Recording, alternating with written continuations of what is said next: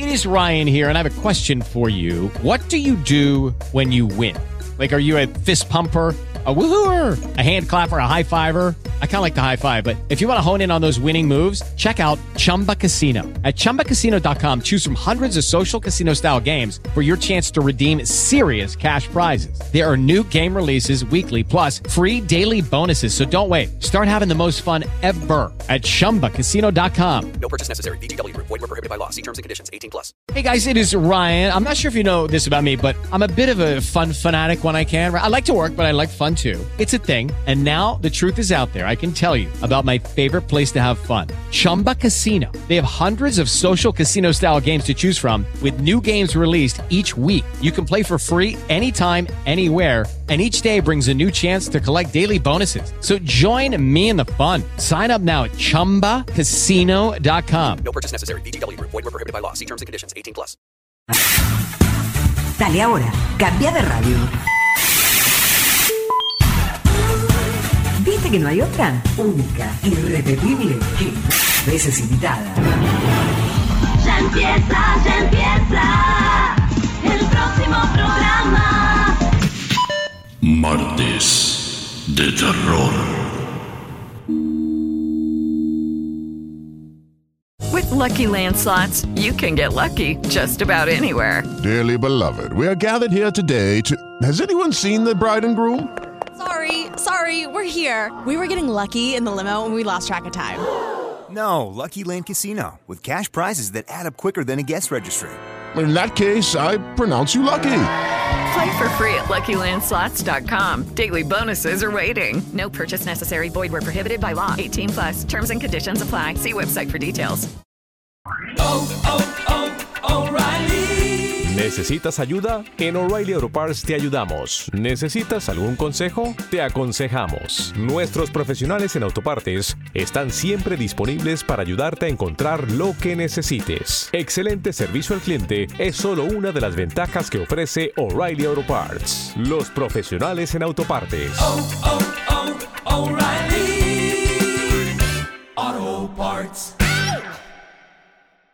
Chili, chili. закрой глаза скорее. Tengan cuidado al pasar. Agarren su corazón. Стучится в дверь. Bienvenidos a Martes de terror. Con Tony López y Evaristo el Epitafio. Он уже пробрался в дом, где никому не спится. Vamos, vamos, cantarín, dale. Ya voy, ya voy. Que nuestros fans están esperando. Un dos, un dos. Vamos, con garbo. Una, dos, una, dos, voy. Bienvenidos a Martes de Don Notorio, un programa para verdaderos amantes de la cultura, pero de verdad de la buena, no como los vendedores de abono de la casa de al lado, que como no puede ser de otra manera viven entre iguales. A callar, viejo cabrón y sinvergüenza. ¿Por dónde iba? Ah, sí, que bienvenidos a Martes de Don Notorio, un espacio cultural único y magnífico, dicharachero, desenfadado y multidimensional. ¿Verdad, Nimonía querida? Sí, mi señor. ¿Qué he hecho yo para merecer esto? ¿Qué he hecho yo? ¿Y qué hemos hecho los demás? Ay, Tus palabras me resbalan, viejoso envidioso, porque llegó Martes de Don Notorio, un espacio patrocinado por... Las croquetas de Doña Vistosa. Tenéis de jamón, morcilla, pollo, crujientes, doraditas. Croquetas de verdad y no de plasticucho, como todo lo que venden ahora. Las únicas e inconfundibles. Croquetas de Doña Vistosa. Igualitas que las de vuestra madre, o mejores, sin conservantes ni colorantes. Bueno, ya está bien, cotorra. ¿Cómo que cotorra? ¡Toma! Ay, ay, Hablarle así a tu madre. Siempre lo digo. Pero qué sinvergüenza eres, hijo. me estás estropeando el programa, bruja asquerosa. Bruja asquerosa te voy a dar yo a ti. Bruja asquerosa te voy a dar yo a ti. Vale ya, vale ya. Siempre lo mismo. ¡Qué vergüenza! Todos los días lo mismo. Sinatra de pacotilla. A callar. Evaristo, qué ganas tengo de que nos tomemos unas vacaciones. Es que no veo el momento. Pues anda que no. ¡Qué dolor de cabeza me están poniendo! ¡Qué dolor de cabeza me están poniendo! Y a mí también, a mí también.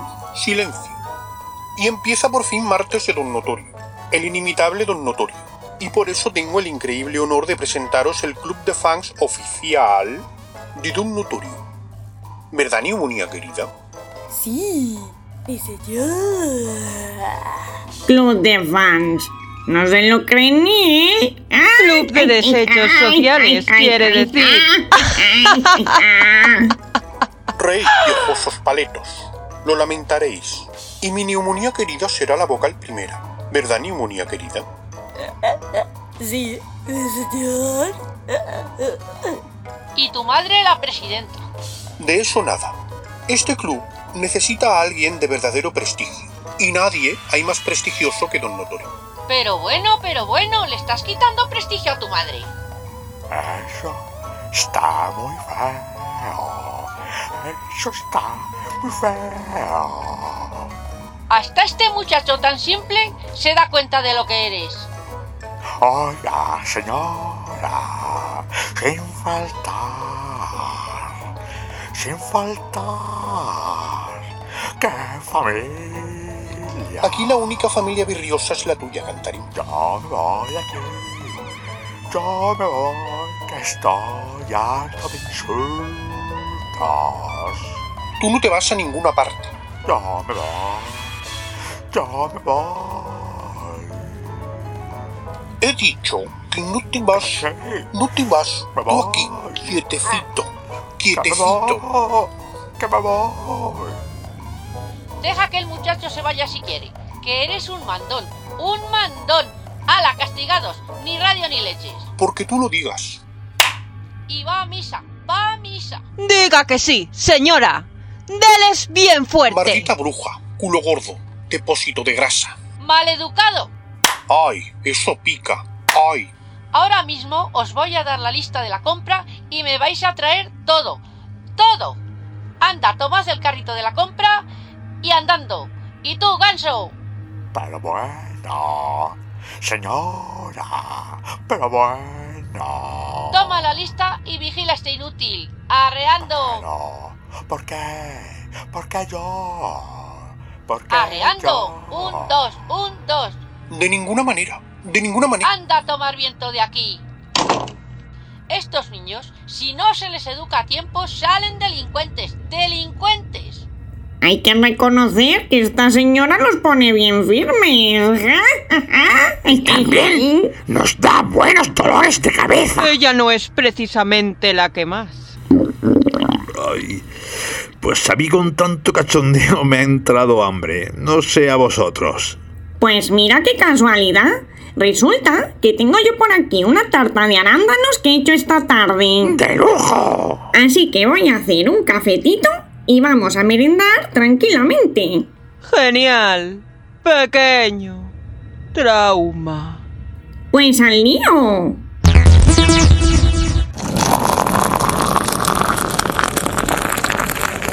Coge fuerzas porque esta semana viene bien cargadita. Os traigo nada más y nada menos que la segunda parte de Pesadilla 20.000 pies. Pero antes os voy a continuar hablando de la magnífica carrera de este gran escritor y guionista que fue Richard Matheson. ¡Perfecto! Mm, ¡Qué bueno! Mm, ¡Qué tarta! Muy bien, muy bien. Pues voy a retroceder en el tiempo, concretamente hasta el año 1971. En ese mismo año tendría lugar el estreno de Duel, un telefilm basado en la novela homónima de Matheson que se convirtió en todo un éxito. Tal fue su fama que llegó a recibir candidaturas a los Globos de Oro y a los Emmy, además del premio al mejor film fantástico en el Festival de Cine de Avoriaz. En este clásico, Dennis Weaver encarna a David Mann, un hombre que viaja por motivos de trabajo y que acaba entrando en conflicto con el misterioso conductor de un camión cisterna en la carretera del sur de los Estados Unidos. Una road movie trepidante y angustiosa cuyo montaje terminó ampliándose con la intención de ser estrenada en salas cinematográficas. Ni qué decir tiene que el memorable debut de Spielberg supuso un antes y un después en la mítica carrera del director. A modo de apunte y como mera curiosidad, cabe mencionar la participación de Matheson en el guion de Tiburón 3 en 1983 continuación de la franquicia creada por el director estadounidense en el año 1975 con el título original Jaws, cuyo guion, por cierto, no pudo escribir por un problema con las fechas. Otro proyecto frustrado con Spielberg fue el film Encuentros en la tercera fase del año 1977, al no sentirse cómodo con la temática ovni sin embargo, y a pesar de ser un productor de carácter menor, Matheson prefirió esta tercera entrega que corrió a cargo de Joe Alves y cuyo principal reclamo fue el uso primerizo de la tecnología 3D. Pero ese mismo año, 1983, Spielberg produjo un film conocido en España como Los Límites de la Realidad, antología de terror que contó con la participación de cuatro de los directores más celebrados por aquel entonces en la industria, John Landis, Joe Dante, George Miller y el propio Spielberg. Su título original, Twilight Zone, The Movie, evidencia su más que pretendida conexión con la clásica serie de televisión del mismo título emitida en la televisión estadounidense entre los años 1959 y 1964, en la cual Matheson participó con algunos de los guiones más celebrados de sus cinco temporadas. En esta ocasión, Recordemos que esto ya lo dije la semana pasada, es George Miller quien se encarga de versionar uno de los episodios más recordados y comentados, Pesadilla a 20.000 pies. John Lighton sustituye a William Shatner en el rol del sufrido protagonista, mientras que Matheson asume de nuevo la escritura del guion, ofreciendo uno de los cortes más angustiosos, limpios y divertidos de la cinta. Otro de los segmentos que merecen especial atención es el de Joe Dante, basado en un relato de Jerome Bixby, que cuenta la historia de un niño con el poder de hacer realidad todo lo que su mente imagina, adaptación que también corrió a cargo de Matheson y que cuenta con un agradable enfoque cartoon a pesar de su tono dramático. Dos años más tarde, en 1985, comenzaría una nueva temporada de la mítica serie que, al igual que en sus inicios, contaría con el buen hacer de Matheson. Cabría destacar el segundo segmento del capítulo 20 de la primera temporada, con fecha del 7 de marzo del año 1986, dirigido por el magnífico Peter Medak y titulado Button Button. Relato que, por cierto, me gustaría pudiésemos disfrutar aquí. La historia de este segmento correspondía a un relato corto de Matheson adaptado por él mismo. Se trata de un dilema moral protagonizado por un matrimonio que debe decidir si apretar o no el botón de una caja que podría llevarles a ganar 50.000 dólares. El precio a pagar por apretar ese botón es la muerte de una persona a la que no conocen de nada, algo que la mujer afronta como algo asumible y el hombre como una monstruosidad. La influencia de este relato ha llegado hasta nuestros días y en el año 2009 el director, productor y guionista Richard Kelly puso a punto una nueva adaptación del mismo, protagonizada por Cameron Díaz, James Marsden y un más que correcto Frank Langella. La cinta pasó a la historia con más pena que gloria, en buena parte debido a su caótica variación de ritmo que oscilaba entre momentos relativamente acertados y otros muchos bastante aburridos. Y estas son algunas de las contribuciones más importantes de su carrera. La semana que viene os contaré más, que ya es el último programa de este ciclo. Genial, trauma. Pues no vamos a esperar más. Y si os parece, os dejo con la segunda parte de Pesadilla 20.000 pies, en la voz de nuestras almas condenadas. ¡Miau!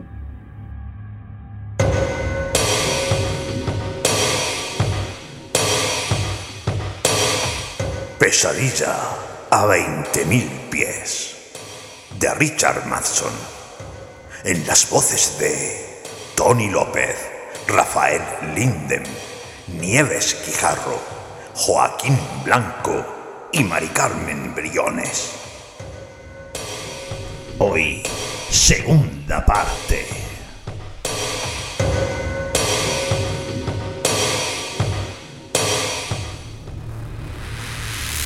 El ala estaba vacía y de pronto descendió en arco.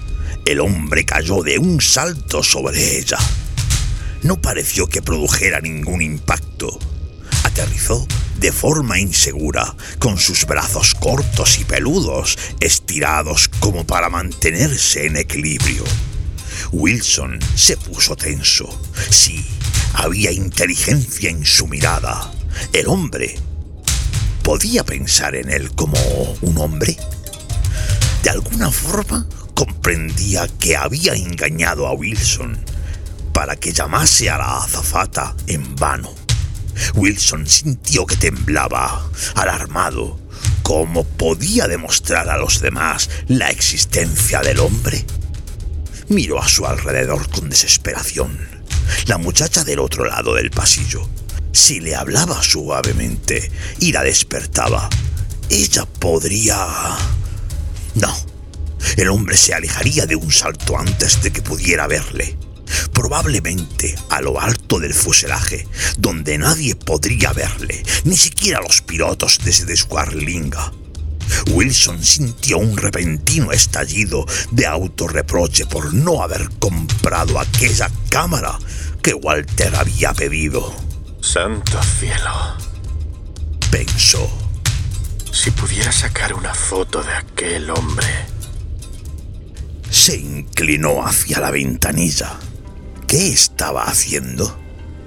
Bruscamente, la oscuridad pareció apartarse de un salto. El relámpago pintó de blanco el ala y Wilson lo vio. Como un niño curioso, el hombre estaba agachado sobre el borde oscilante del ala, estirando su mano derecha hacia una de las turbinas giratorias. Mientras Wilson lo observaba, fascinadamente horrorizado, la mano del hombre se acercó cada vez más a la turbina borrosa hasta que, de pronto, se apartó de golpe y los labios del hombre se fruncieron en un grito sin sonido. Había perdido un dedo, pensó Wilson, asqueado. Pero de inmediato el hombre volvió a estirar la mano, su nudoso dedo extendido, la imagen de un niño monstruoso intentando detener el giro de la paleta de un ventilador. Si no hubiera estado tan admirablemente fuera de lugar, habría sido divertido, pues, visto de forma objetiva, el hombre en aquel momento era una imagen cómica, un duende de cuento de hadas que había cobrado vida, con el viento azotándole la cabeza y el cuerpo. Toda su atención concentrada en el giro de la hélice. ¿Cómo podía inventarse aquella locura? Pensó repentinamente Wilson. ¿Qué podía revelarle sobre sí mismo aquel pequeño horror burlesco? Una y otra vez, con Wilson observándole, el hombre estiró la mano. Una y otra vez retiró los dedos, a veces incluso metiéndoselos en la boca como para enfriarlos. Y siempre echaba un vistazo por encima del hombro y miraba a Wilson, según parecía, para cerciorarse de que seguía allí. Lo sabe, pensó Wilson. Sabe que esto es un juego entre los dos. Si consigo que alguien le vea, pierde. Si yo soy el único testigo, gana. La leve sensación de diversión desapareció. Wilson apretó los dientes. ¿Por qué demonios no le veían los pilotos? El hombre, ya sin interés por la turbina, se estaba sentando sobre la cubierta del motor como si fuera a horcajadas de un caballo. Wilson se quedó mirándole. Bruscamente, un escalofrío se deslizó por su espalda. El hombrecillo estaba tirando de las planchas que envolvían el motor, intentando meter las uñas debajo de ellas. Impulsivamente, Wilson estiró la mano y apretó el botón que llamaba a la azafata. La oyó venir desde el fondo de la cabina y durante un segundo pensó que había engañado al hombre, que parecía absorto en sus esfuerzos. En el último momento, sin embargo, justo antes de que llegara la azafata, el hombre lanzó una mirada a Wilson. Entonces, como una marioneta a la que retiraran del escenario tirando de sus cables, volvió a salir volando por los aires. Sí. Le miró temerosamente. ¿Podría hacerme el favor de sentarse? Preguntó él. Ella vaciló. Bueno, yo... Por favor. Se sentó cautelosamente en el asiento de al lado. ¿Qué le ocurre, señor Wilson? Preguntó. Él reunió valor. El hombre sigue fuera. Dijo. La azafata le miró.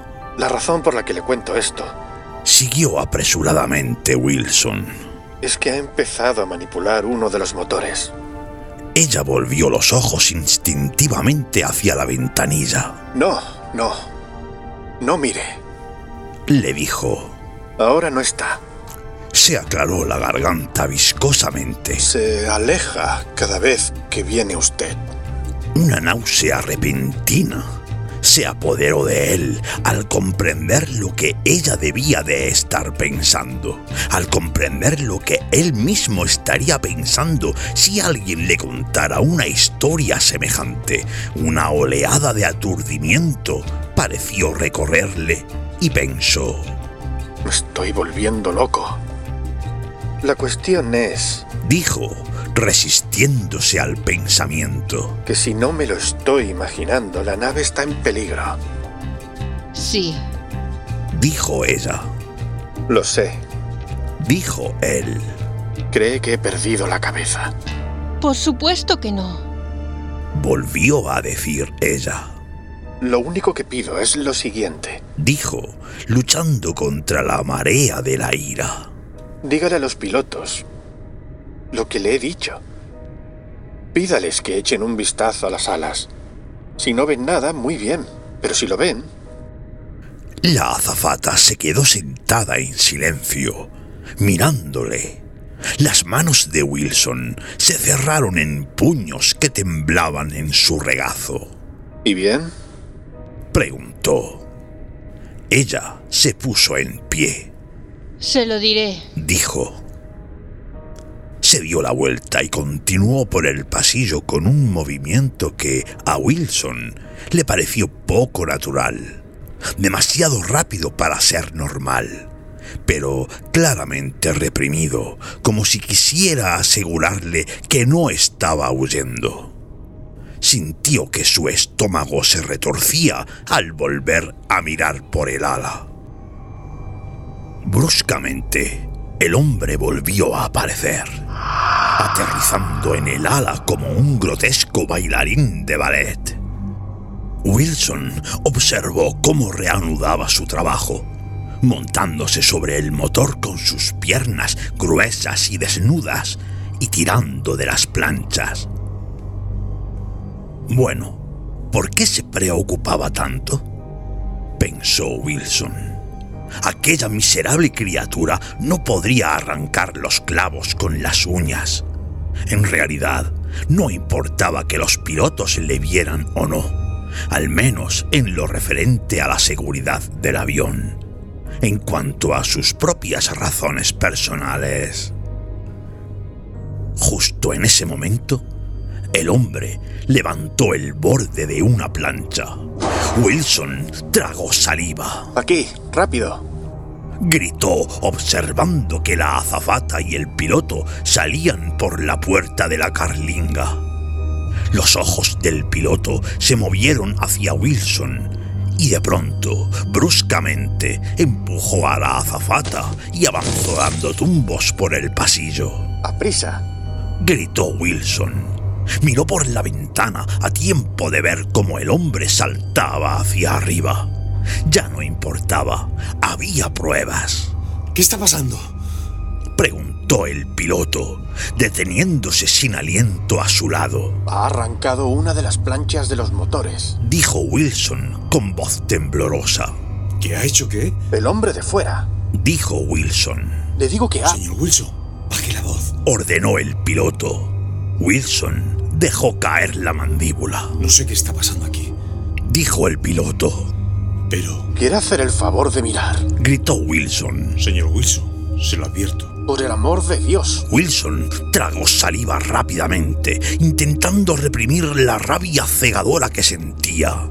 Bruscamente se recostó sobre el asiento y señaló la ventana con la mano paralizada. Quiere hacer el favor de mirar, por el amor de Dios. Tomando aliento, nerviosamente, el piloto se inclinó. Al momento, su mirada volvió con frialdad a la de Wilson.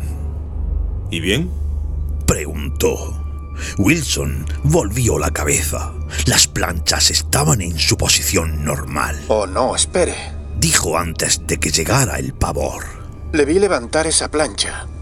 Señor Wilson, si no... Le digo que le he visto levantarla. Dijo Wilson. El piloto se quedó mirándole con la misma expresión horrorizada que había mostrado la azafata. Wilson se estremeció violentamente. Oiga, le he visto. Gritó. El chasquido repentino de su voz le espantó. Al momento, el piloto estuvo sentado a su lado. Señor Wilson, por favor. Dijo. Vale, le ha visto. Pero recuerde que hay más personas a bordo. No debe alarmarlas. Al principio, Wilson estaba demasiado perturbado para entenderlo. ¿Quiere decir? ¿Quiere decir que usted lo ha visto? Preguntó. Por supuesto. Dijo el piloto. Pero no queremos asustar a los pasajeros. Compréndalo. Por supuesto, por supuesto, yo no quiero. Wilson sintió un espasmo enroscándosele en la ingle y el bajo vientre. De pronto apretó los labios y miró al piloto con ojos malévolos. Lo comprendo. Dijo. Lo que tenemos que recordar. Empezó el piloto. Es suficiente. Dijo Wilson. Señor. Wilson se estremeció. Váyase de aquí. Dijo. Señor Wilson, ¿qué? Quiere hacer el favor de dejarlo ya. Con la cara pálida, Wilson se apartó del piloto y miró el ala, con los ojos como piedras. De pronto volvió a mirarle. Esté tranquilo, no volveré a decir otra palabra. Exclamó. Señor Wilson, intente comprender nuestra... Wilson se giró y miró enfurecido el motor. Por el rabillo del ojo vio a dos pasajeros de pie en el pasillo, mirándole. Idiotas. Estalló su cerebro. Sintió que sus manos empezaban a temblar y durante unos segundos tuvo miedo de vomitar. Es el movimiento, se repitió. El avión saltaba en el aire como una barca maltratada por un vendaval. Se dio cuenta de que el piloto seguía hablándole y, estrechando los ojos, miró el reflejo del hombre en la ventanilla. A su lado, sombríamente muda, la azafata permanecía en pie. Wilson pensó que los dos eran unos idiotas ciegos. No dio muestras de haber notado su partida. Reflejados en la ventana, vio que se dirigían hacia la parte trasera de la cabina. Ahora estarán hablando de mí. Pensó. Haciendo planes por si me pongo violento. Deseó que el hombre reapareciese, que arrancase la plancha de la cubierta y que estropease el motor. Le producía un placer rencoroso saber que sólo él se interponía entre la catástrofe y las más de 30 personas que iban a bordo. Si lo deseaba, podía permitir que se produjera una catástrofe. Wilson sonrió sin humor. Menudo suicidio sería ese, pensó. El hombrecillo volvió a dejarse caer y Wilson vio que lo que había pensado era correcto. El hombre había vuelto a colocar la plancha en su sitio antes de alejarse de un salto, pues ahora volvía a tirar de ella y la levantaba con facilidad, pelándola como si fuera una piel extirpada por un cirujano grotesco. El movimiento del ala era muy irregular, pero el hombre parecía no tener ninguna dificultad en permanecer equilibrado. Wilson volvió a sentir el pánico. ¿Qué podía hacer? Nadie le creía. Si seguía intentando convencerlos, probablemente le reducirían por la fuerza. Si pedía a la azafata que se sentara a su lado, obtendría, en el mejor de los casos, un respiro momentáneo. Estás escuchando Martes de Terror en almenradio.com Y Radio Trovador. Pues una pasada, trauma. Pero nos has dejado un poco intrigados. No os preocupéis, lo he hecho para que descansemos un poco antes del tremendo cuarto final y porque quiero aprovechar para presentaros un artista, ya que la semana pasada Evaristo nos presentó a un amigo suyo. Pues no es mala idea. ¿Y qué artista es ese? Pues se trata del escritor, poeta y músico David Otero, que nos trae su canción Zombie Baby Doll. No es la primera vez que colabora con nosotros, ni será la última. Os recomiendo que le conozcáis a través de redes en Facebook, Twitter y su canal de YouTube. Os dejo con este tema, perfecto para un descansito.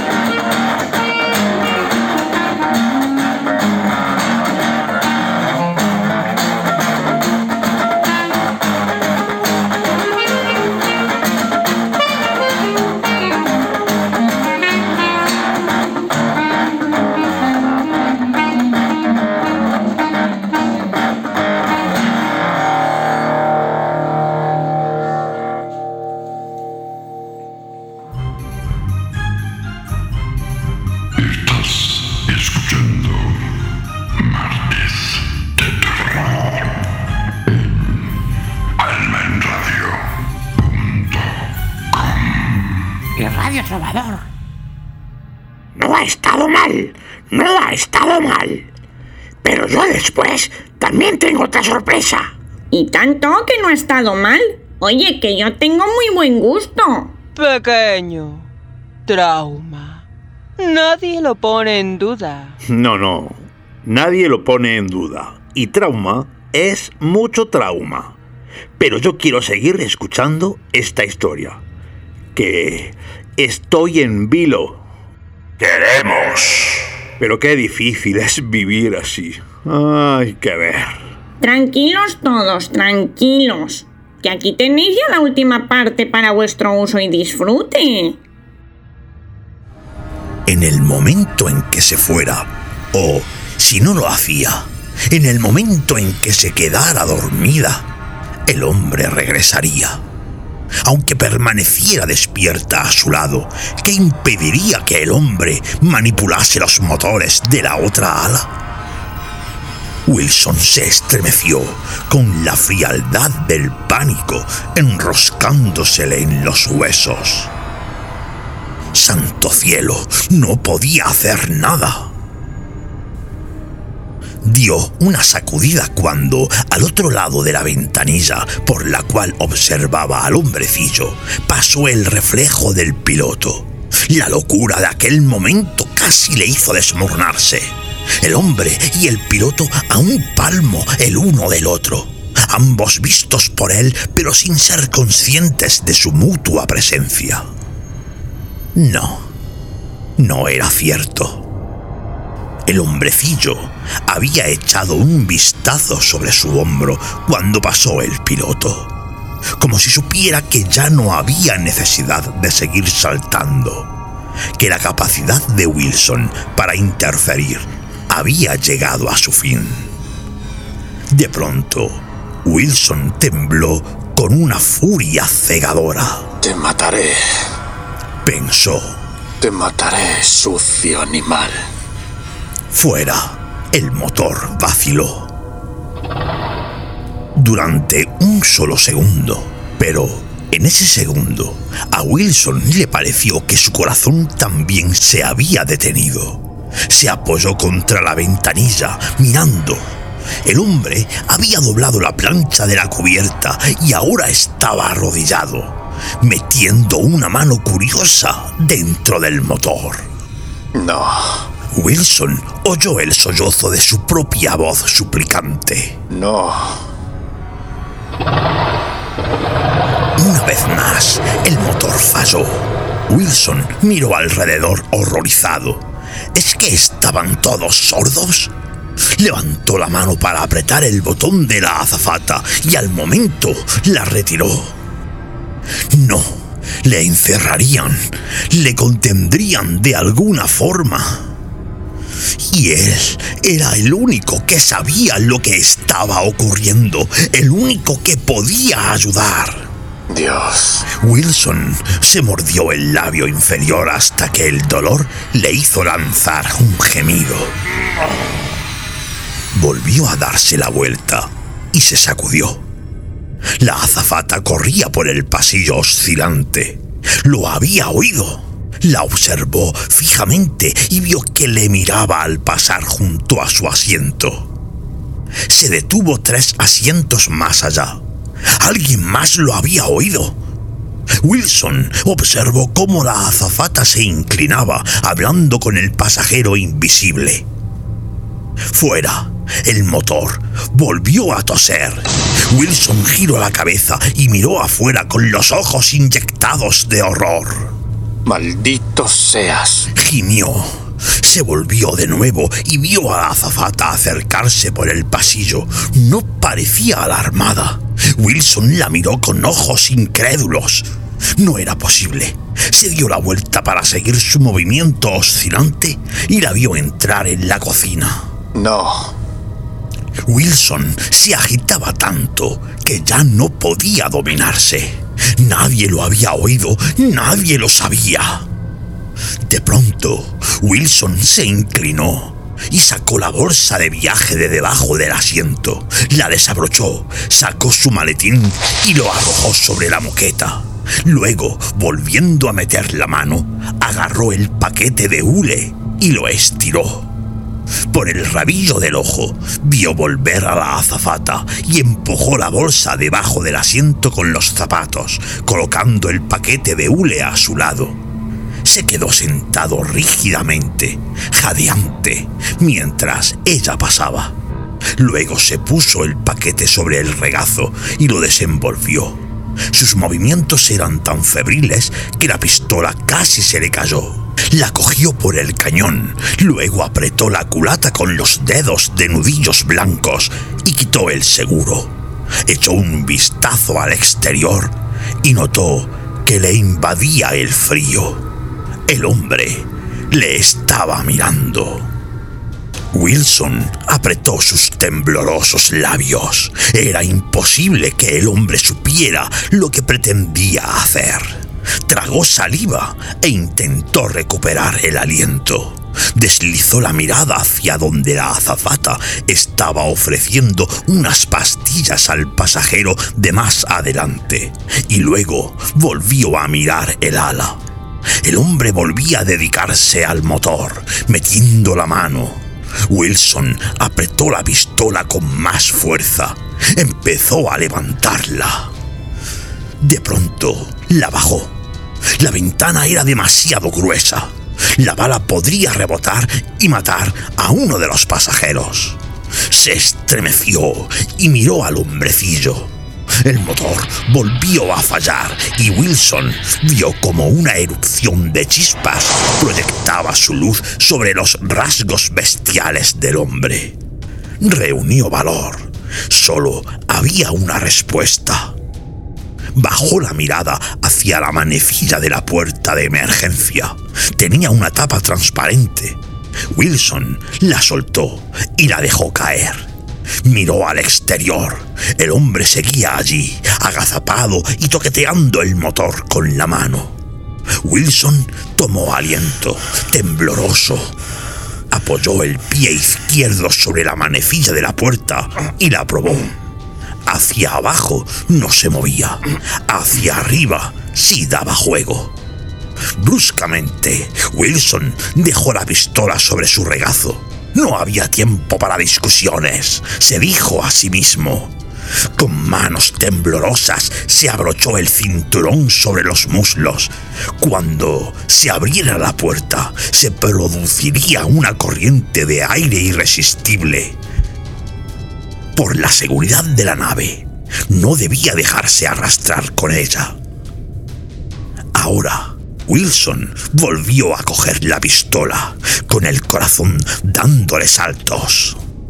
Tendría que atacar por sorpresa y con mucha precisión. Si fallaba, el hombre podía saltar al otro ala o aún peor, al fuselaje de la cola, donde podría cortar cables, deformar alerones y alterar el equilibrio de la nave sin que nadie le perturbara. No, esta era la única manera. Dispararía bajo e intentaría alcanzar al hombre en el pecho o en el estómago. Wilson se llenó los pulmones de aire. Ahora. Pensó. Ahora. La azafata se acercó por el pasillo mientras Wilson empezaba a tirar de la manecilla. Durante un momento paralizada, no pudo hablar.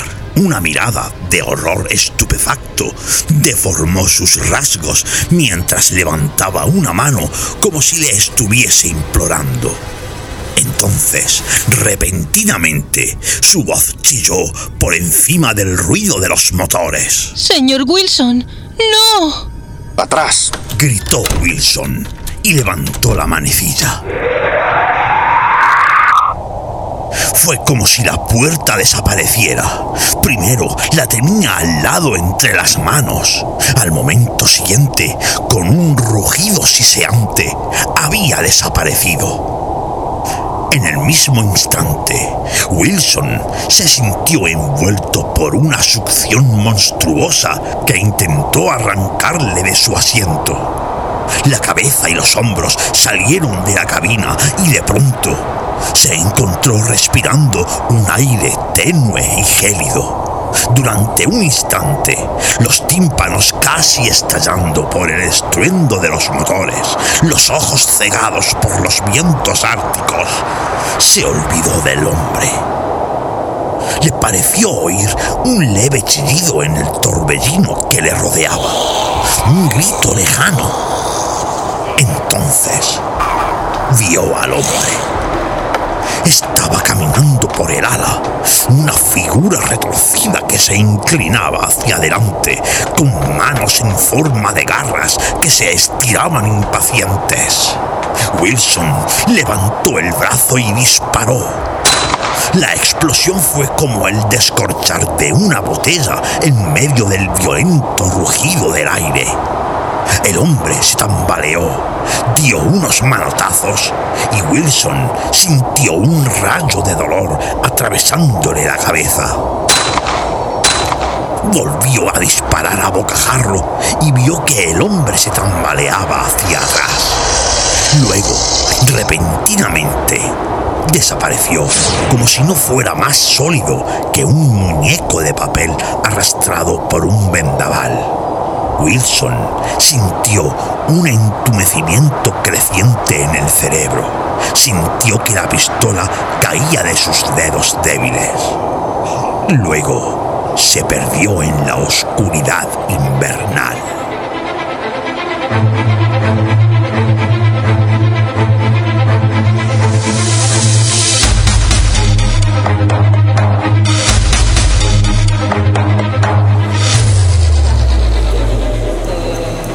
Se agitó y murmuró algo.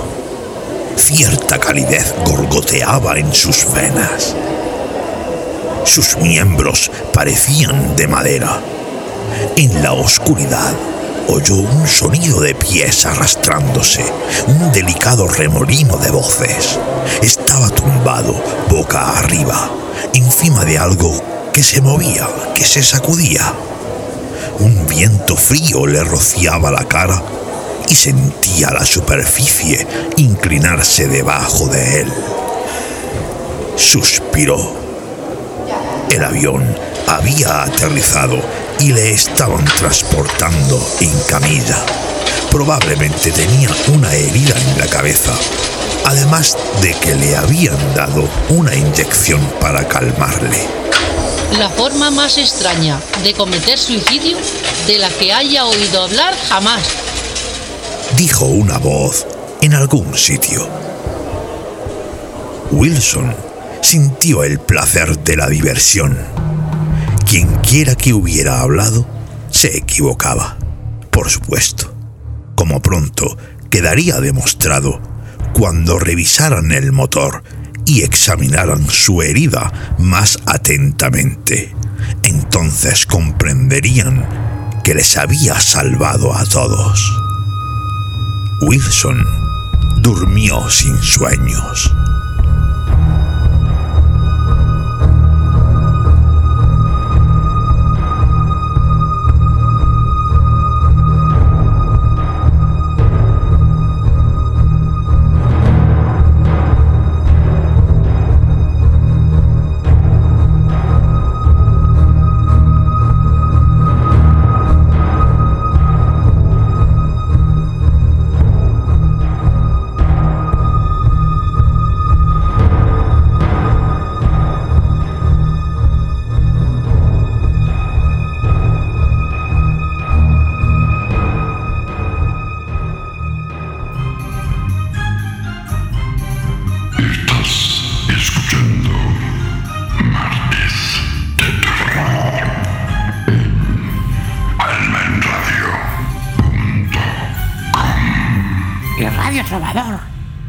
La verdad que Trauma ha sido espectacular. Y tanto. Bueno, bueno, no me hagáis tanto la pelota. Si es que eres demasiado modesto, pequeñín.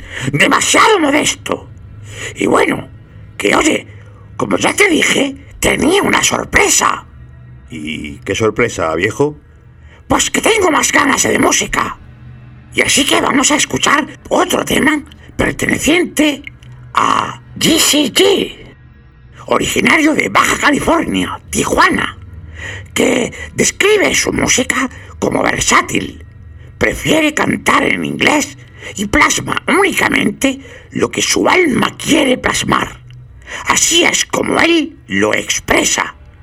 En septiembre presentará la maqueta Contenido Ilegal. Pero ahora disfrutamos del tema titulado Freak in You. Esta era mi sorpresa. ¡Adelante! Easy. Six six four. Yeah.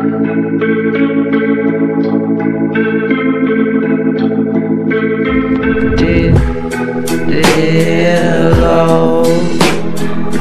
Purchase your tracks today. Die. Hey baby, goodbye. Hey baby, goodbye.